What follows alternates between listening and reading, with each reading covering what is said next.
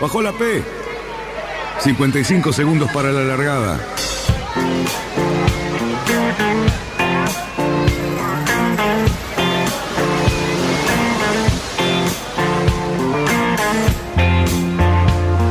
Así comienza Radionautas.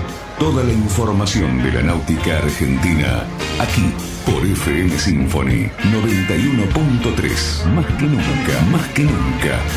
La radio que marca el norte. Last night and the night before, 25 robbers at my door. I got up and let 'em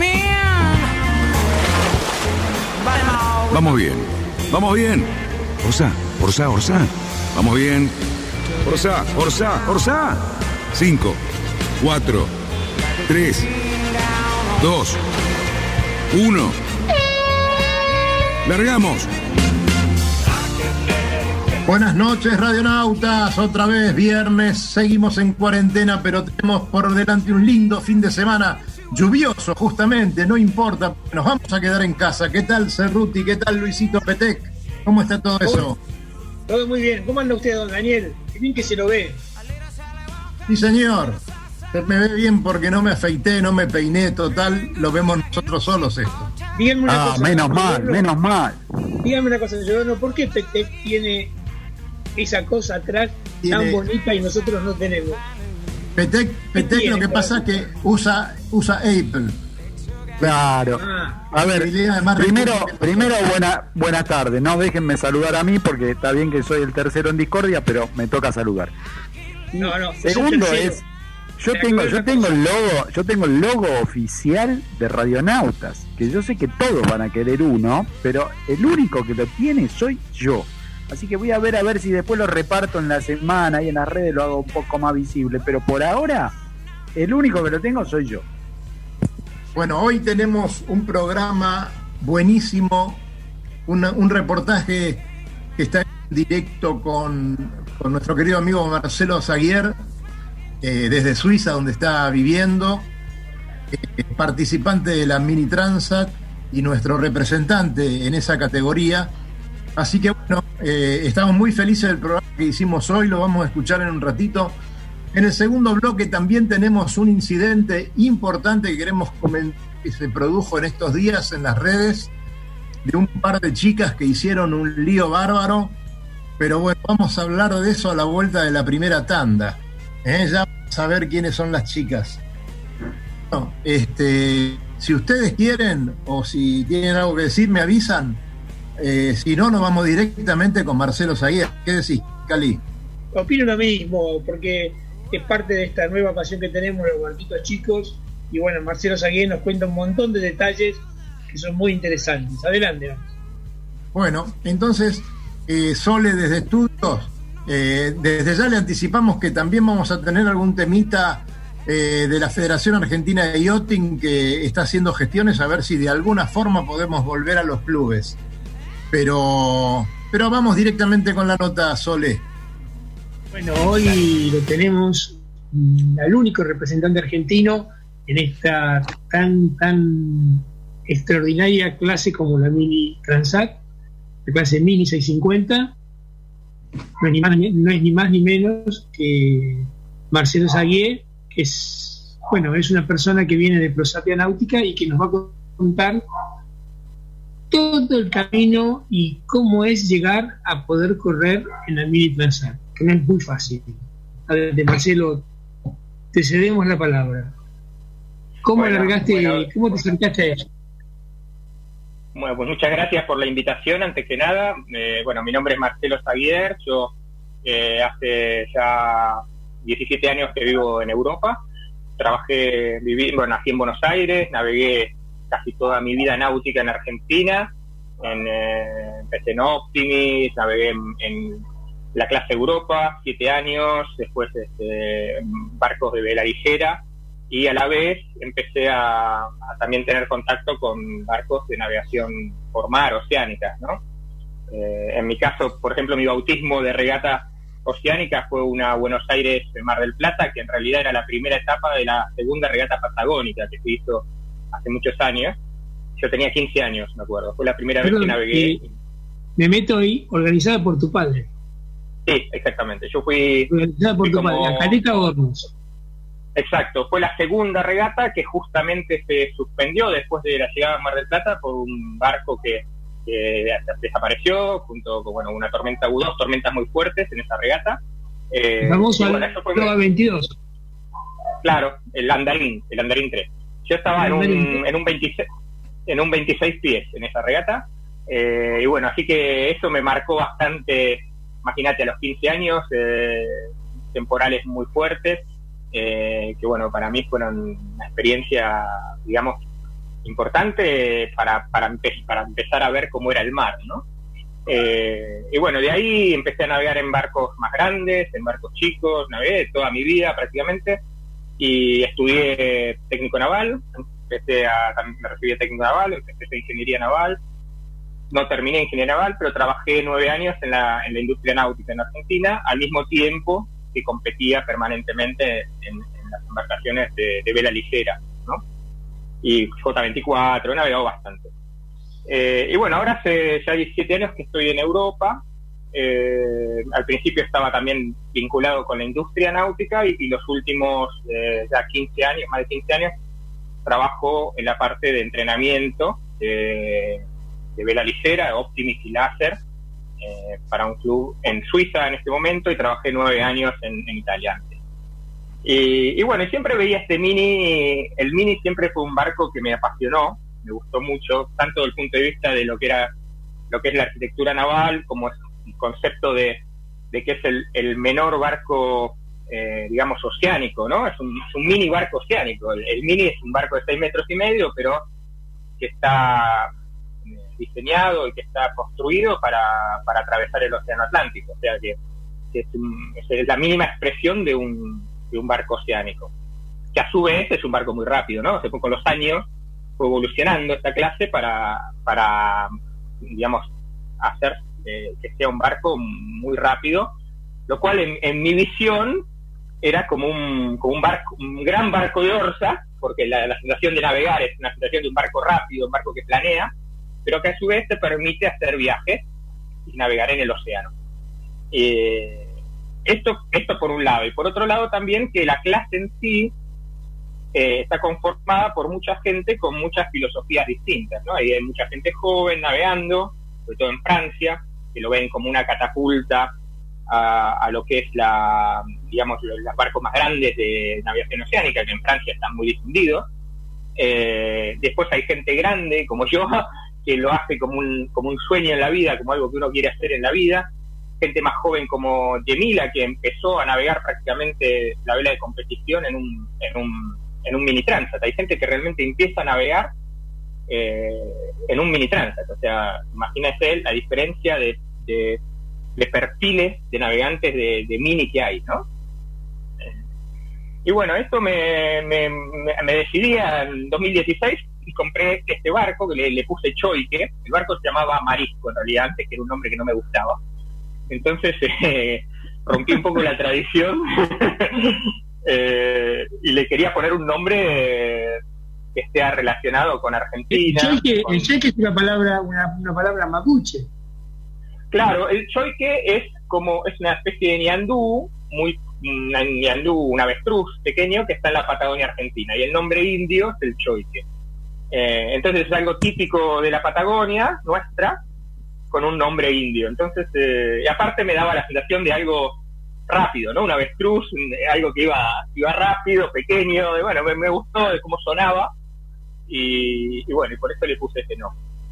Eh, bueno, esa es un poco la anécdota del nombre. Y mi el barco que, compré es un Pogo 2, que es un barco que no es de última generación, ¿no? Los barcos fueron avanzando en el diseño, pero bueno, obviamente hay limitaciones económicas y todo. Bueno, al final para mí al principio era muy difícil pensar en tener un mini transat por el dinero que significaba, la plata que significaba. Eh, pero bueno, en el 2016 encontré este barco barato, que estaba muy pelado, con muy pocas cosas, nunca había navegado en una regata eh, de mini transat y bueno, me decidí y lo compré. Eh, y ahí empecé la aventura esta con el, con el Mini, ¿no? Que ya en mi caso desde el 2016 hasta ahora son casi cuatro años, digamos, tres años y pico, porque en realidad en 2016 casi no pude, no pude competir con el barco, empecé a competir en el 2017 por una cuestión de que tenía, he tenido que trabajar bastante en el barco para dejarlo en condiciones de correr regatas. Eh, y bueno, ¿Hay alguna, eh, decime Marcelo, ¿hay alguna velería que, que hace las velas a toda la clase?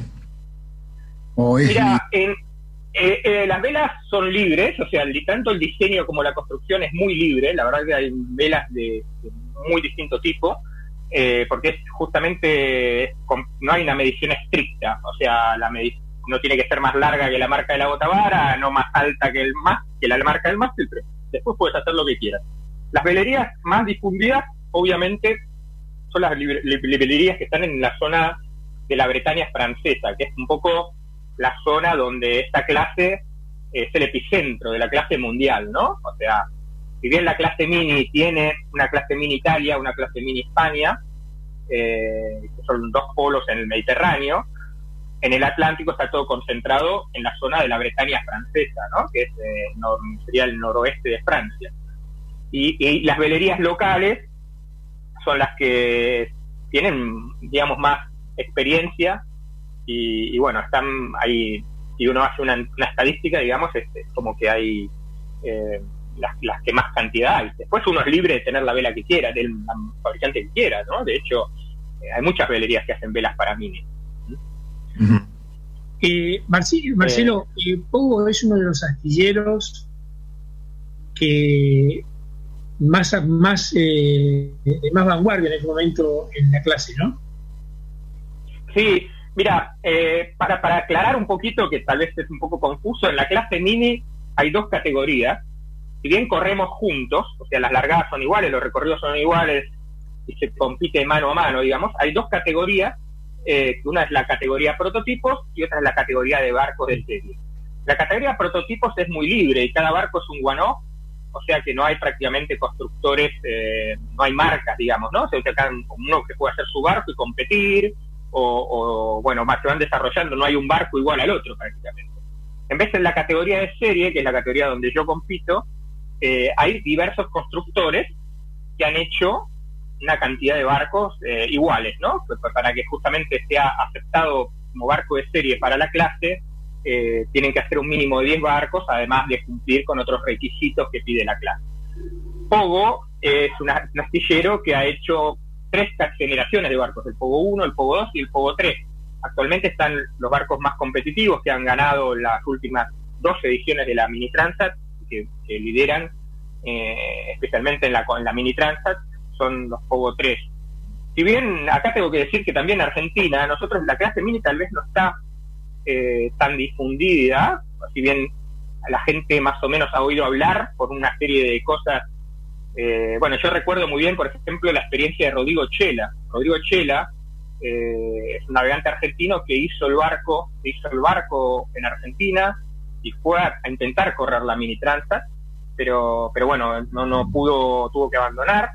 eh, pero en su caso, por ejemplo, eh, hizo un prototipo y, y- y fue de- lo llevó a, a Francia para competir directamente en la mini Transat, lo cual es una cosa muy muy arriesgada porque no tuvo la posibilidad de confrontarse con otros mini Transat acá antes y, y, bueno, no tuvo la posibilidad de participar en, en la clase en el circuito de la clase previo a, a correr la mini ¿no? que es una cosa que te dan la posibilidad, digamos, de, de confrontarte antes de un evento tan importante, de mejorar tu arco, de saber si, si se puede romper algo o no, y bueno, más un montón de cosas, ¿no? ¿No?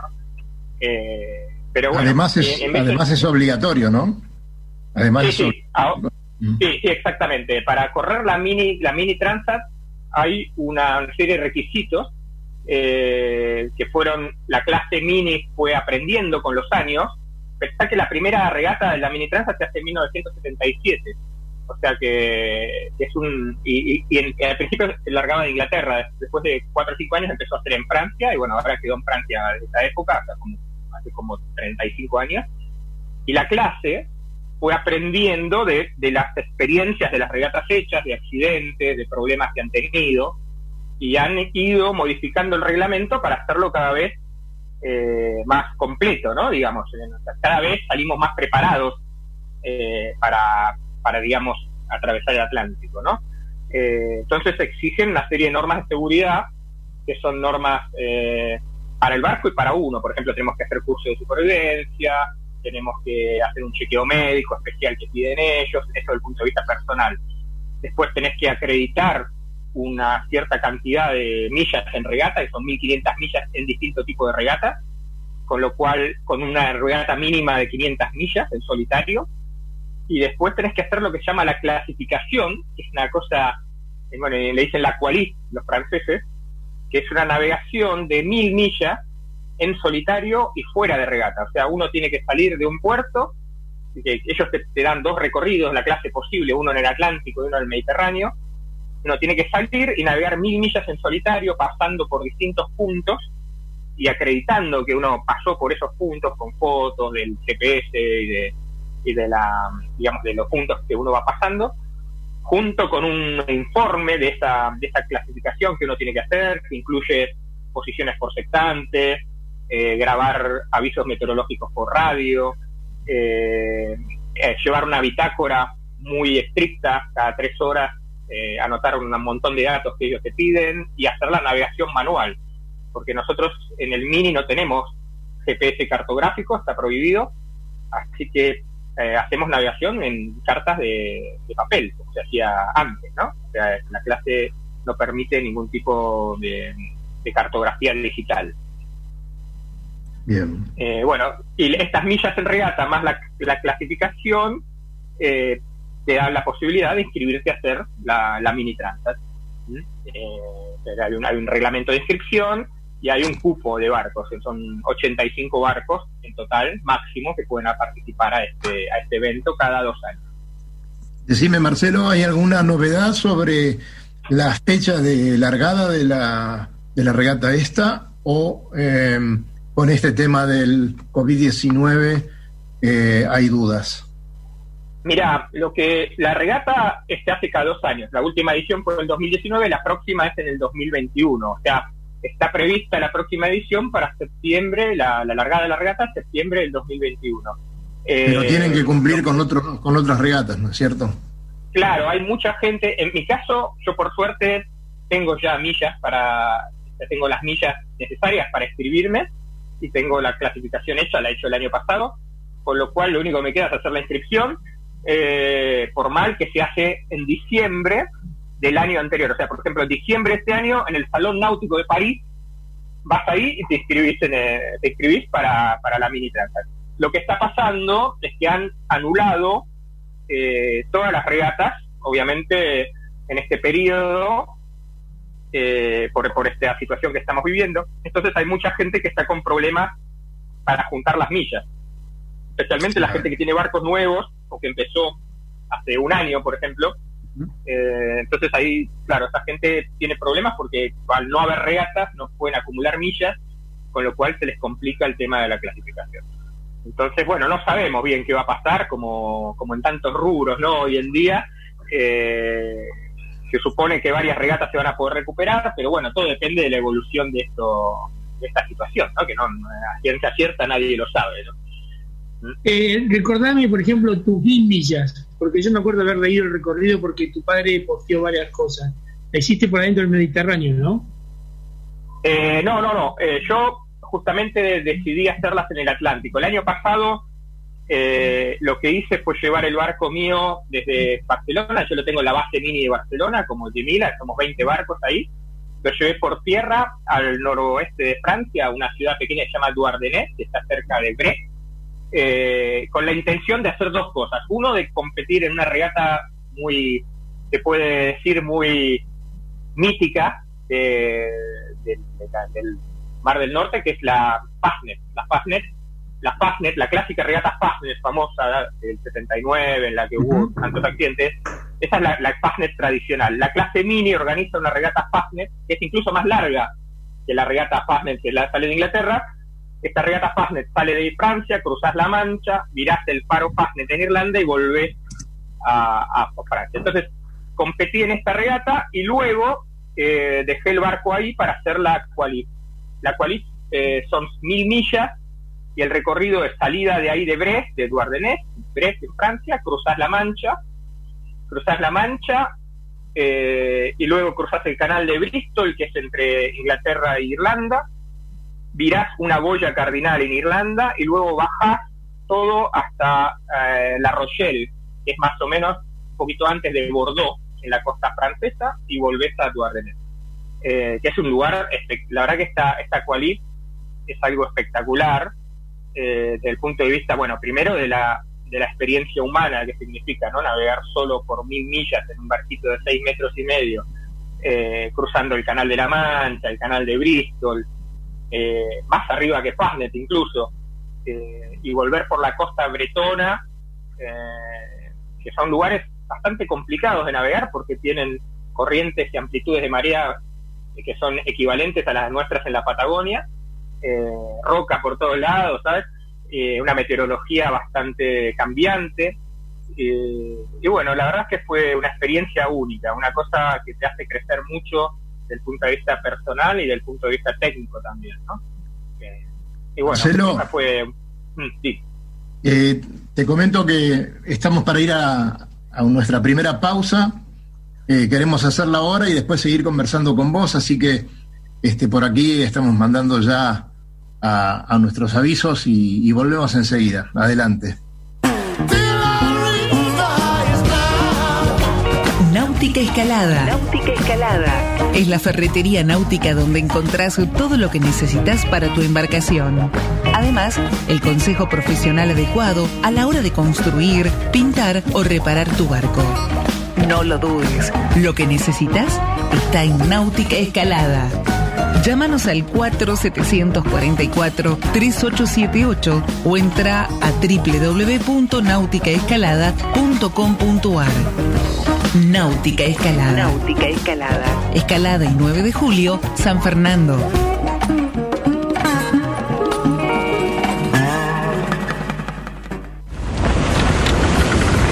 200 metros para virar la boya. Cuidado, que entramos muy justo. Orsale, orsale. Viramos en 3, 2, 1, viro. Arriba el speed. Bien, bien. Vamos, vamos. Les quería comentar, muchachos, que se está organizando una fiesta espectacular el día de mañana. No estoy seguro del horario, mm, no sé, no sé qué va a pasar. Tampoco sabemos si esto es legal o no.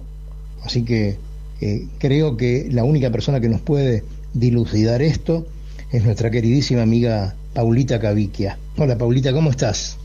Hola Dani, hola Cali. Hola Pau. Bueno, contame qué lío están haciendo con tu amiga Isabel Sabaté, por favor. Bueno, esto surgió de una videollamada con Isabel Sabaté, eh, de una hora y media, así que estuvimos de lo lindo charlando de la cuarentena, de de bueno, la situación que estamos viviendo eh, todos. Así que bueno, surgió así, dijimos hagamos algo divertido, unamos a gente divertida eh, para bailar, para pasar un buen rato y olvidarnos de lo que estamos viviendo. Que, un poco de eso se trata, ¿no? Así que, eh, bueno, felices de, de todo lo que armamos, la verdad. Bueno, mirá qué interesante. Pero también tenemos acá a la protagonista número dos de este asunto, que es Isabel Sabaté. ¿Cómo te va, querida Isabel? ¿Cómo estás? Contanos. Hola Dani, hola Cali. Sí, como dijo Paulita, después de esa videollamada que tuvimos, que nos hablamos todo, surgió esta idea de esta fiesta, de juntarnos un rato para bailar y divertirnos. Entonces lo que hicimos fue armamos un grupo de WhatsApp entre los amigos, los conocidos, con ganas de divertirse, con ganas de bailar. Y entonces vamos a estar en una de esas plataformas que tenemos para reuniones, todos juntos, cada uno de sus casas, de sus lugares, cada uno se va a vestir como quiera, tenemos una consigna especial que va a esperar cada uno lo mismo. Y, y pasar un rato, divertirnos, bailar y mm, sobre todo vivir de este lugar de aislamiento físico que tenemos esta conectividad, porque somos seres conectados entre nosotros. Esto nos va a hacer bien, vamos a bailar y nos vamos a divertir sintiéndonos juntos. Muy bien, eh, las felicito a las dos, la verdad que eh, hace falta todo esto. Y Paulita, una cosa más te pregunto, eh, ¿cómo son las bases? Eh, ¿Cómo se llama el grupo? y decime a qué hora empieza esto, creo que es mañana, ¿no es cierto? Buenísimo que fomenten la buena onda y gracias radionautas.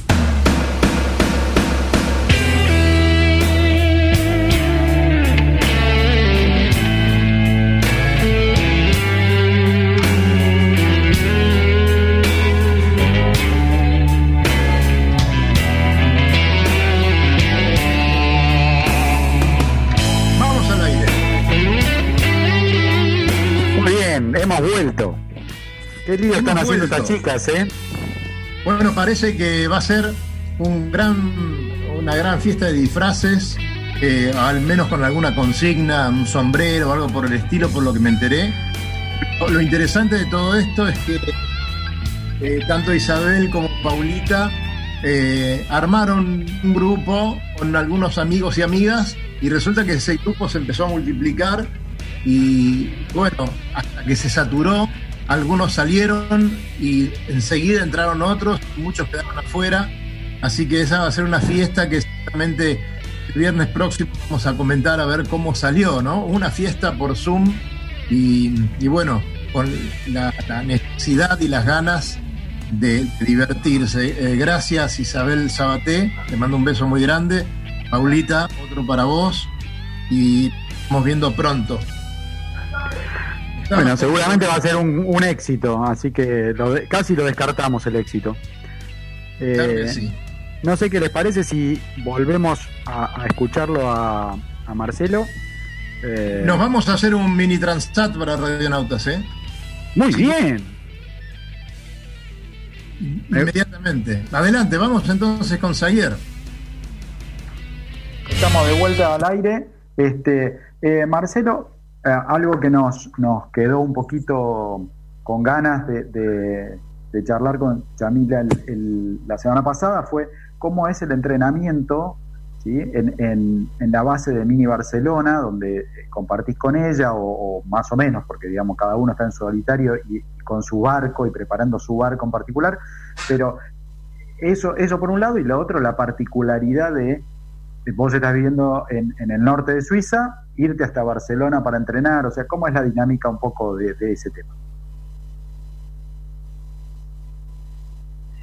Bueno, es una buena pregunta. Mira, la base Mini Barcelona está organizada por una navegante eh, española muy famosa que se llama Ana Corbella, que hizo dos vueltas al mundo y la Mini Transat, que realmente ella ha tenido una iniciativa eh, muy linda de hacer esta base donde nos juntamos 20 barcos al momento hacer lo que se llama el entrenamiento para la mini transat, ¿no? Eh, priorizan la gente que tiene un proyecto mini transat, porque en el mini también uno puede navegar eh, haciendo regatas de otro tipo que no sean la mini transat, ¿no? Pero bueno, está todo orientado la organización a, la participación a la mini transat, que es el evento cumbre.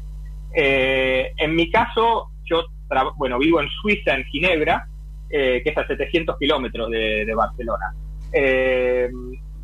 por mi trabajo también trabajo mucho los fines de semana y, bueno, me complica bastante la parte eh, de continuidad de lo que es el entrenamiento. Por suerte compenso un poco con el hecho de que estoy en el agua todo el tiempo por otros motivos, pero estoy todo el tiempo navegando y entrenando en otros barcos y, trato, obviamente trabajo mucho en lo que es la, la planificación para hacerme el tiempo eh, en los momentos eh, importantes para prepararme para las regatas o para participar a las regatas. Eh, por suerte, en la, base mini, los entrenamientos, como las regatas son más en lo que es la primavera, verano, en el, aquí en Europa, que empiezan más o menos las primeras regatas son en marzo y hasta junio, julio o agosto, se navega bastante en invierno en la base mini. Se hace, generalmente hacemos eh, un entrenamiento cada 15 días, un entrenamiento por mes. Y, en los entrenamientos de invierno, por suerte, puedo participar, porque mi actividad como entrenador de, eh, acá en Suiza se reduce porque tenemos, eh, digamos, una meteorología muy dura y entonces me deja más tiempo libre para poder organizarme y poder entrenarme en el mini transat. O sea que yo entreno más en invierno en el barco y después me organizo para, para poder participar en la regata. Eh, obviamente no es lo ideal, lo ideal sería poder dedicarse a esto, pero bueno, son cosas, eh, es lo que puedo hacer con mi trabajo y, bueno, y es lo que decía antes, ¿no? Como que cada, cada, cada navegante de Mini tiene su propia, como una propia identidad, una propia, digamos, logística y, la posibilidad de dedicarle más o menos tiempo o más o menos dinero al proyecto, ¿no? Bien, eh, ¿en dónde estás viviendo? ¿En qué lugar de Ginebra y en dónde estás navegando ahí? ¿Estás en un club? Mira, yo, claro, yo vivo en Ginebra, que es una ciudad mm, que está al, sur de Suiza en realidad. Eh, hay un lago muy grande aquí, que es un lago, uno de los lagos más grandes de Europa, que se, se llama Lago Le Mans eh, y bueno, yo trabajo para el club, un club acá en Ginebra, eh, la Société Nautique de Genève, que es un club muy reconocido, que bueno, un club de Alingui, ¿no? Que ganó la, la, Copa América. Eh, y bueno, yo me encargo, trabajo junto con otro entrenador argentino que se llama Ezequiel Chargorowski. Nos encargamos de la parte juvenil, del equipo juvenil. que tenemos un, equipo de competición, ¿no? tenemos la escuela de vela y después el equipo de competición de Optimis, Laser, y NACRA, eh, NACRA 15, que es el, son clases juveniles. Eh, y bueno, navegamos, eh, nuestra base es el lago, el lago Lemán, eh, pero después viajamos bastante. Ahora, ahora lamentablemente con esta situación se va a complicar un poco, pero, pero viajamos bastante para competir y para entrenar, especialmente en el mar o, o cuando entrenamos y para también hay, muchos meses del año que hace mucho frío acá para navegar. Entonces, eh, muchas veces nos movemos hacia el sur de, Francia, en España, para, para entrenar. Eh, Marcelo, es físicamente, es muy exigente el mini. ¿Físicamente? Sí. Bueno, eh, sí. El, el, mini es un barco que, eh, bueno, yo, yo, como dije antes, navegué mucho desde, muy chico, en barcos con orza, en barcos grandes con tripulación, navegado en doble, poquito, pero navegado. Cuando, cuando empecé a navegar en mini me di cuenta eh, que el problema principal en el mini, uno de los problemas, una de las cosas que más me costó a mí, es el tema de lo que, lo que es la gestión de la energía, de la energía propia. Porque uno, eh, la energía, me, me refiero a la energía física, ¿no? Energía que uno tiene, que es limitada, ¿no? O sea, uno, uno cuando navega en un barco con tripulación o, en una regata por ahí de, solo un día en un barco eh, velero de regata, eh, uno tiende a dar toda la energía que uno tiene, ¿no? O sea, uno se pone ahí y dice, bueno, estás al máximo, total, después volvés a casa o, en un caso de un barco con tripulación, después te reemplaza otro, ¿viste? Eso. Eh, bueno, en este caso no es así. En este caso uno, uno tiene que reservarse energía eh, para lo que pueda pasar, tiene que anticipar lo que va a venir, tiene que dosificar muy bien las maniobras, tiene que, por ejemplo, si aumenta el viento, saber a qué vela tenés que pasar sin hacer los pasos intermedios, o sea, saber qué es lo que va a pasar dentro de tres horas, ¿no? Lo que va a pasar hace media hora, porque tal vez, viste, tomás un rizo, pero en realidad tendrías que cambiar la vela. Bueno, hay cosas que es muy importante aprender a, dosificar la energía. Esto fue, fue una cosa que, te digo, a mí personalmente fue la cosa que, es la cosa que más me cuesta, que más me costó al principio, que ahora con la experiencia ya la estoy aprendiendo bastante, pero, pero es muy importante, es crítico en este barco, es crítico. No es lo mismo navegar una regata de 100 millas en un mini que una de 300, que una de 500 o que la mini ¿no? Son intensidades completamente distintas. Eh, y bueno, físicamente... ¿Cómo? Preguntaba a quién, a quién tenés medios identificados como los rivales, los rivales más eh, los rivales preferidos, digamos, los rivales que más cerquita. Probablemente bueno, la gente que esté eh, en el eh, bueno nosotros yo, por ejemplo, depende de dónde navegues. Una cosa es navegar en el Mediterráneo, competir en la flota del Mediterráneo, y otra es cuando vas a competir al Atlántico, ¿no?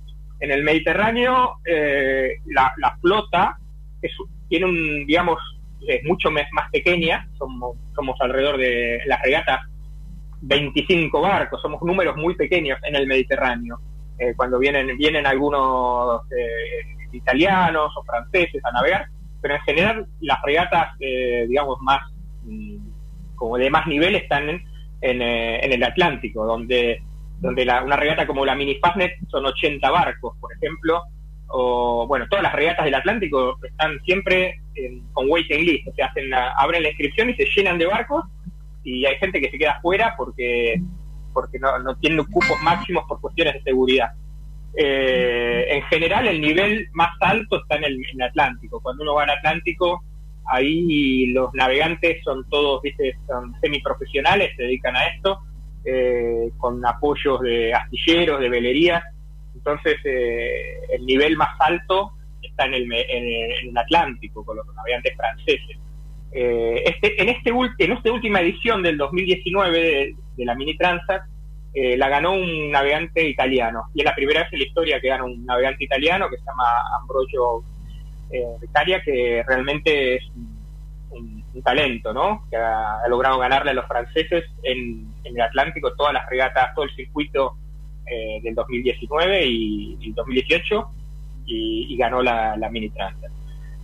Pero en general, volviendo un poquito a, a tu pregunta, eh, la verdad es que uno tiene que ser realista cuando corres estas regatas con el, con el barco que yo tengo y la cantidad de tiempo que tengo disponible para, para entrenarme.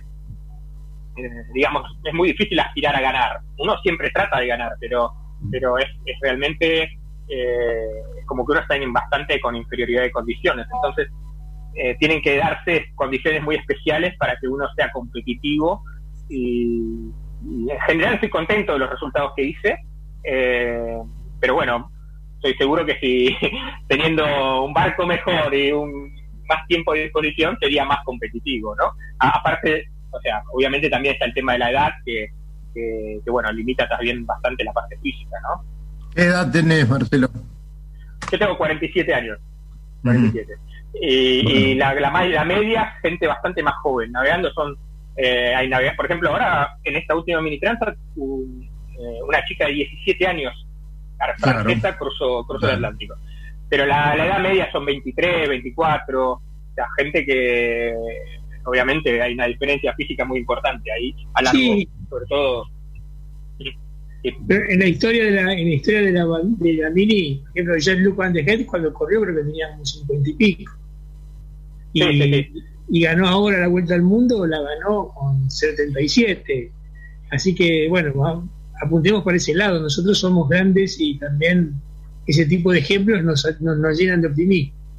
Eh, a mí lo que también me gustaría, y probablemente no sé si cabe todo en este programa, es aprender de, de tu mano un poco más la tecnología de la transal, cómo evolucionó, cómo es el barco, eh, qué ah. materiales, porque cuando uno ve las fotos, y todos los que nos gustan los barcos, y sobre todo estamos, nos gusta mucho la maniobra, vemos cosas realmente muy, muy inteligentes, con, con, mucha creatividad y mucha síntesis para resolver problemas. Y eso me parece un ejemplo maravilloso. ¿no? Bueno, de hecho se transformaron ustedes en, en la clase escuela de para un montón de barcos y otras clases superiores. Sí, mira, el Mini es un barco muy interesante porque como es un barco pequeño y chico, 650 por 3 metros son las limitaciones de la clase tamaño, es un barco en el que se puede experimentar, porque los costos de experimentar en un barco de 6 metros y medio son mucho menores que ponerse a experimentar en un barco de 20 metros, ¿no? Entonces, realmente, eso da un poco rienda suelta a, todo el tema de la creatividad, ¿no? Eh, es un barco que ha estado siempre muy evolucionado con respecto a lo que es la vela de hoy en día, o sea, cada, cada edición de la Mini Transat, eh, los barcos, como que son barcos que, que, van acompañando, digamos, lo que es la tecnología. De hecho, eh, hay barcos con foil ahora, hay en la, última Mini, Mini Transat tuvo tres barcos con foil que, han participado, y hay ciertas condiciones en las que realmente vuelan, literalmente vuelan, o sea, vuelan, van por arriba del agua, van a 17 nudos, 18 nudos eh, de través. Eh, y bueno, estos básicamente la, la, la categoría que, de, de, los mini transats que tiene más eh, desarrollo tecnológico son los prototipos, porque ellos en la categoría prototipo tenés eh, eh, materiales libres, o sea, se puede usar carbono, se puede usar foil, se puede usar tanque de lastre, usar unas orzas asimétricas, palos mástiles que giran, eh, bueno, de todo. Realmente hay, hay una, una, una, tendencia, digamos, una tendencia a, a inventar, a desarrollar, a probar.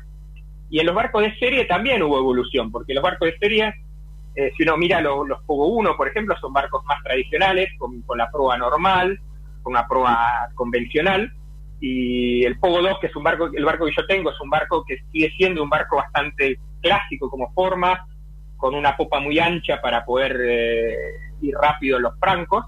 Y ahora los últimos barcos, los Pogo 3, los, eh, bueno, los, hay barcos de serie, por ejemplo, yo no sé si ustedes lo saben, pero en Argentina se, han fabricado barcos de series. Hay y Marcelo Conte está haciendo el él. Sí, ha hecho, hay, se hizo un, modelo hace, eh, un, bueno, actualmente lo, lo, siguen construyendo, pero que hizo un astillero en Argentina que se llama Biotecna y, y está eh, este proyecto de, de, Conte, de Fabián Conte, que es un barco de punta, o sea, él realmente ha tomado los últimos barcos de, del serie y ha diseñado sobre eso un barco para ganarle a esos, ¿no? Eh, entonces, pero si uno ve estos barcos, eh, lo que salta a la vista es que los barcos de última generación lo que están haciendo es eh, ganando más volumen en proa, o sea, están aumentando mucho el volumen en proa y, los barcos se están pareciendo cada vez más a, a un Optimi, digamos, en grande, ¿no? Porque han descubierto que aumentando el volumen en proa estos barcos tienen más estabilidad y, también tienen una velocidad eh, más estable en, vientos portantes, ¿no? Que es, eh, la, un defecto, básicamente. Un defecto que a mi entender le falta a los IMOCA 60, por ejemplo. Le faltaba volumen en proa y tuvieron unos cuantos líos para sostenerlos. Sí, sí, sí, bueno, esto va evolucionando, va evolucionando. Lo que pasa es que el, el tema es, en la clase mini por lo menos, el problema cuál es? Que la, la mini Transat es una regata con vientos portantes. Entonces, eh, los diseños están radicalizando a esa condición. Pero ¿qué pasa? Cuando vos corres una Fastnet o corres una, una regata, no sé, la, la regata Sores, que es una regata de mil y pico de millas, dos mil millas, eh, que son condiciones de viento de viento suave y que a veces tenés venida, esos barcos no son, no son digamos, los mejores barcos con calma. Con calma tenés mucha superficie mojada, eh, son barcos que, tiende, que les cuesta arrancar. Entonces los barcos más tradicionales somos más rápidos en ciertas condiciones. Entonces es muy difícil, eh, digamos, eh, hacer un barco que sea rápido con todas las condiciones. O sea, cuando vos te radicalizás hacia una condición, que es lo que están haciendo, o sea, radicalizándose para la condición de la mini transat, que son vientos de, por la aleta, eh, un barco que es rápido en esa condición, el barco más rápido en esa condición, no va a ser el más rápido enseguida con poco viento, por ejemplo. Eh, y bueno, esto es, esto es lo lindo de la clase, que cuando te juntás para las regatas que no son de una condición de mini transat, por ejemplo, está abierto para cualquiera, ¿viste? Porque depende de la condición que tenés, un barco es más competitivo que otro. Marcelo, eh, nos está pasando que se nos va un poco el tiempo y teníamos un montón de preguntas para hacerte. Pero vamos a hacer lo siguiente. Eh, abusamos un poco de, este, tus ganas de, charlar de todo esto.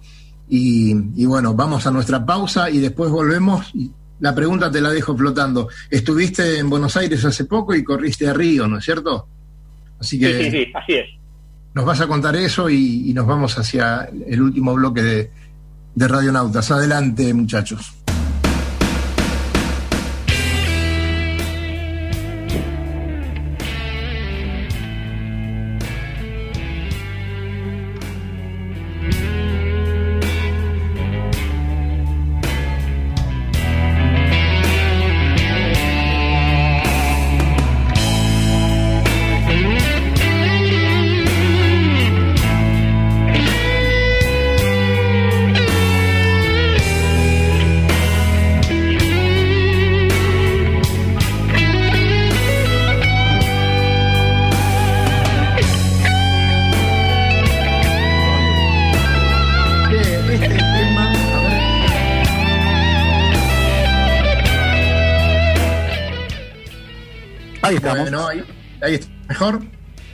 Sí, sí, Eh, perfecto.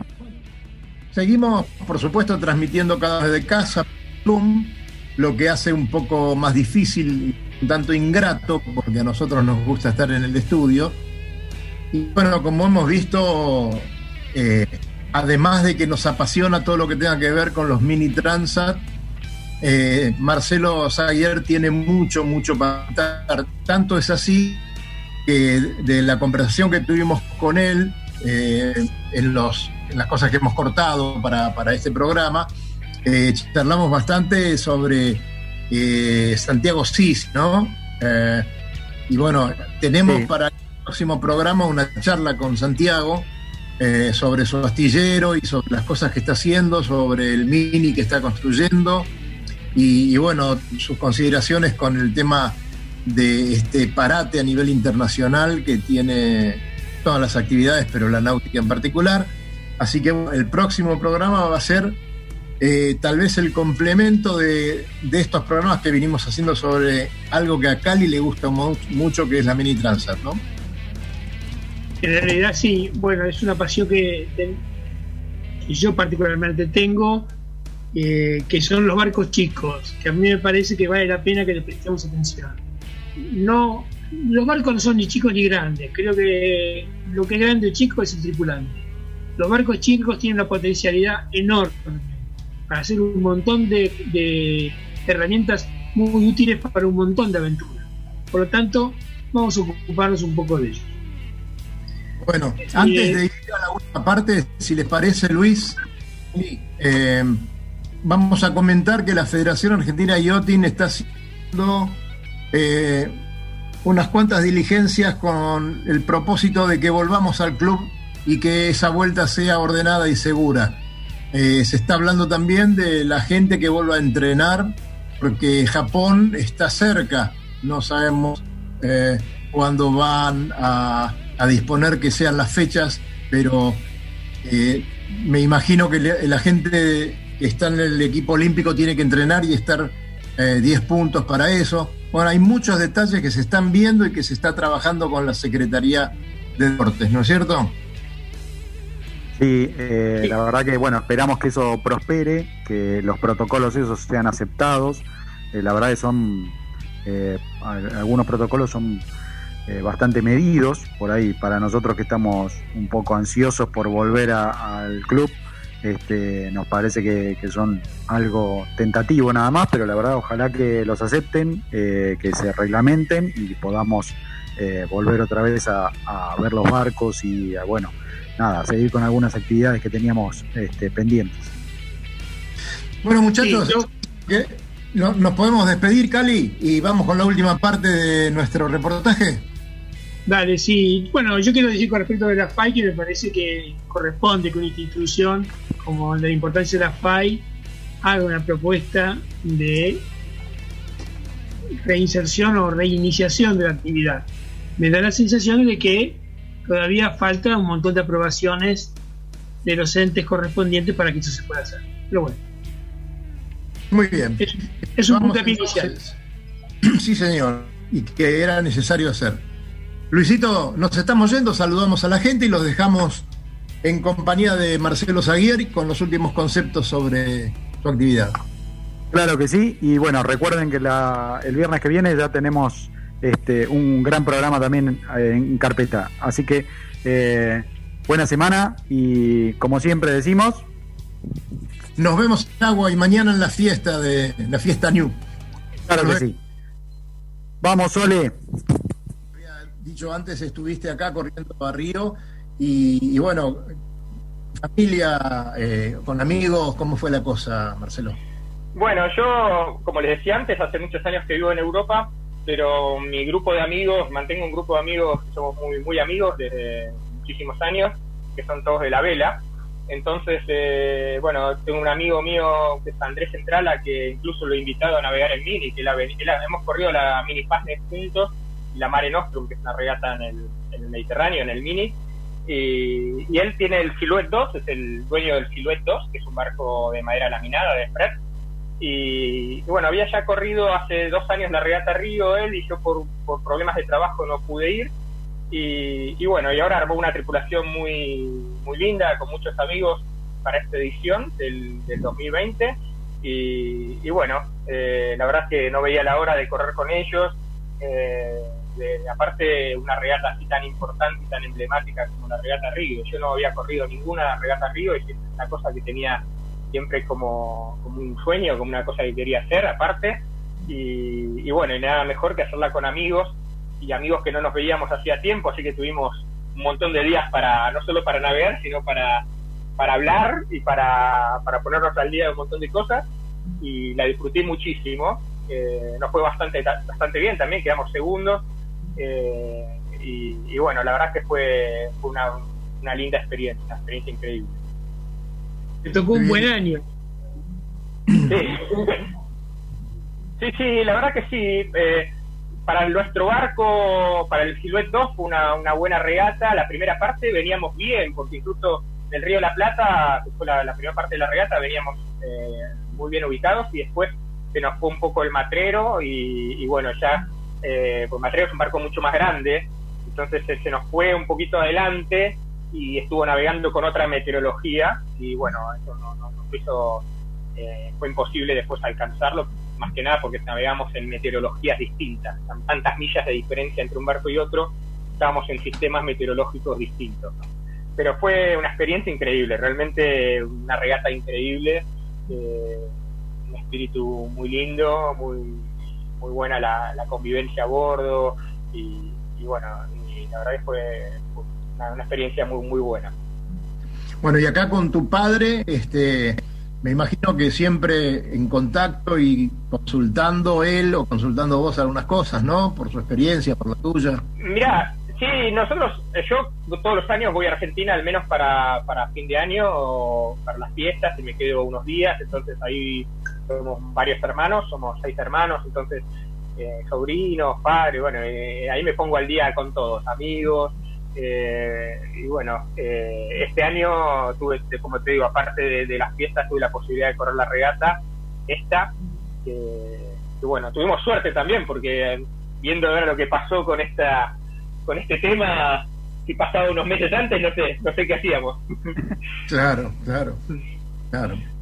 Sí, bueno, eh, muchachos, la verdad que un lujo, esto del coronavirus nos acercó tanto al Zoom ahora no sé si lo vamos a dejar, porque nos, permite un montón de cosas y, esto para nosotros es, buenísimo. Nos alegramos mucho de, de haberte tenido este, estos minutos aquí y bueno, este, te deseamos toda la suerte y desde ya te vamos a estar siguiendo ¿eh? este, plenamente. Bueno, es un, es un gusto enorme y, cualquier cosa, miren, a mí, a mí realmente me parece bueno poder transmitir un poco esta experiencia que, bueno, es, algo interesante, que me parece que puede generar que mucha gente eh, le vengan ganas de, navegar en estos barquitos o, con, este tipo de, espíritu, ¿no? Sobre este tema, Marcelo, si, si la gente se pone curiosa por, por escuchar el programa o por, por pescarlo, digamos, a través de las redes, ¿cómo te sigue o cómo te ubica o qué, cómo sigue tu, tu derrotero, digamos, que ahora está frenado, pero cómo, cómo hace para ubicarte?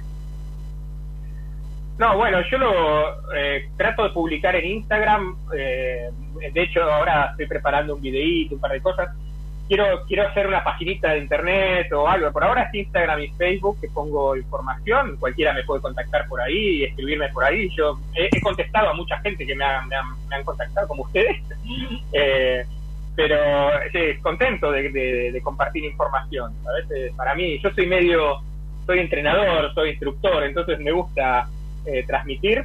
Y, bueno, realmente eh, mi programa es muy difícil decirlo porque eh, depende mucho de lo que pase con esto, ¿no? obvio. Yo, quiero tengo que empezando por mi trabajo tengo que replanificar todo como todo el mundo pienso en todas las actividades y de ahí ver a ver de planificar un poco el tiempo para, para dedicarme al mini pero, ¿cuál es cuál es tu Instagram Marcelo tu Instagram cuál es Marcelo Saguier.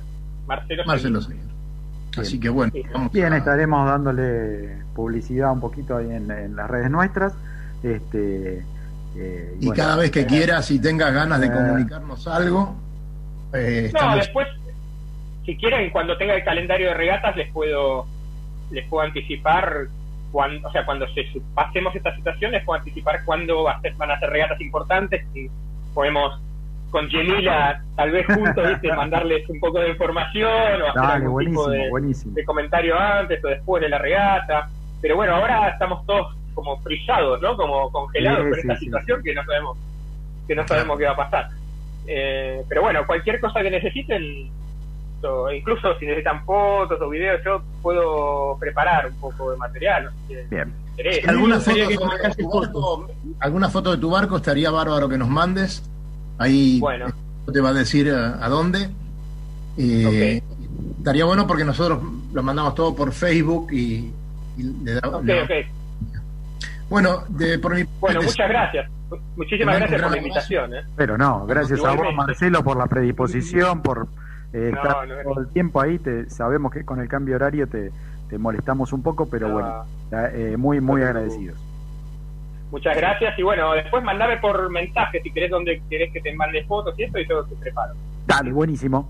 Muchas gracias. Mandamos un abrazo muy grande, Marcelo. Un abrazo. muy grande. Hasta luego. Hasta luego, suerte.